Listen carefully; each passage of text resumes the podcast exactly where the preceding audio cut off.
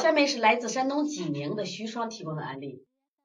那我一看到这个舌象都很感兴趣，为什么呢？就是我们因为老做舌诊呀，就可很希望得到一些与众不同的舌象。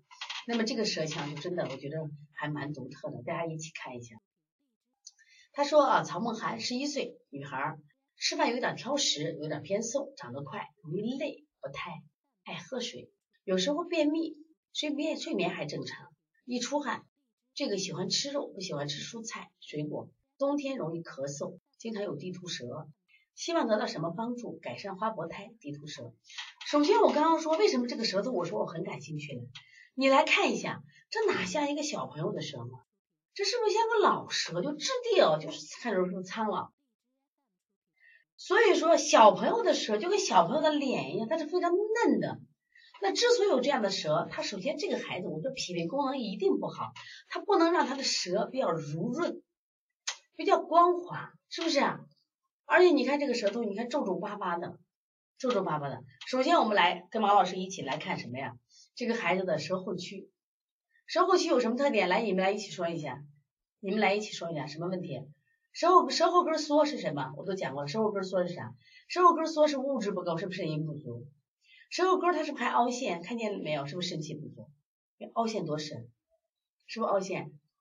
所以像这样的情况下，它就会出现什么呀？容易累的象。因为你肾气不足，刚好对应的腰呀，对应的下焦呀，这就会出现容易疲劳。容易疲劳，而且这种布袋舌，它是个典型的布袋舌，你看见没有？下小上大布袋舌，布袋舌的时候是头重脚轻嘛，上实下虚嘛，上实下虚的孩子，首先他会记忆力不好，注意力不好，而且什么呀？就是这个跟不上。你看他底下小嘛，底下小，他物质跟不上嘛，这个小孩长得也特别快，跟不上。第二个，像这个孩子，他提出来就是这个孩子容易出汗。容易出汗的原因在哪儿呢？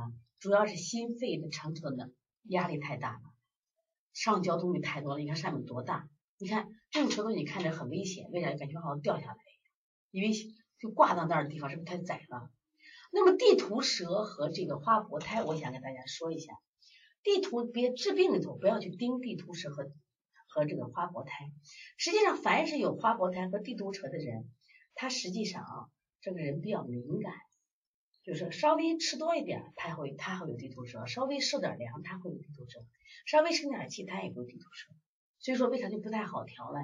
那我们往往说地图舌呀，花薄胎，都说是阴虚。今天我想改变这种观念，如果他的舌红，他刚好薄胎，颜色也偏红，这个孩子一片热象，那 OK，那你说阴虚。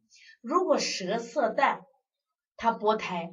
知道他薄胎，那这个时候不一定听明白了，不一定一定要搞清楚，他不一定为什么他是气阴两虚，他还有气虚，他还你像这个孩子就这个舌头我来看，首先呢，他舌颜色我绝对不红，首先颜色不红，那么这是一个，第二个呢，这个孩子整体皱皱巴巴，你看他舌象是不是皱皱巴巴？考虑刚才肾的问题，整体舌象你看这不揪在一块儿，这还有肝气郁结疏泄的不好。疏泄的不好，如果你把疏泄的不好，气机的瘀滞调不好，它就像我们现在今年的西安一样，今年的西安就像海南一样，哎呀，隔一天下场雨，隔一天下场雨，整个西安就潮得很。我坐在这儿，我就感觉到，哇，就是浑身潮得很，非常非常的潮。那么有些地方居然不下雨，有些今年的去年的冬天，南方下大雪，北方不下雪，这就是什么气机瘀滞，它疏泄的不好。那么实际上，当他疏泄的不好的时候，就会这个地方是不是就缺水、薄胎？所以说一定要先调气机，先调气机。我们说疏肝理气、疏肝健脾，知道吧？再调什么？调他的肾阴、肾阳，调他的肾气，这就好了，明白不？所以他一切问题都好了。这个孩子主要是把他这个淤结的气结调了。你看现在的孩子都是这，所以现在的孩子其实真的是，我就觉着。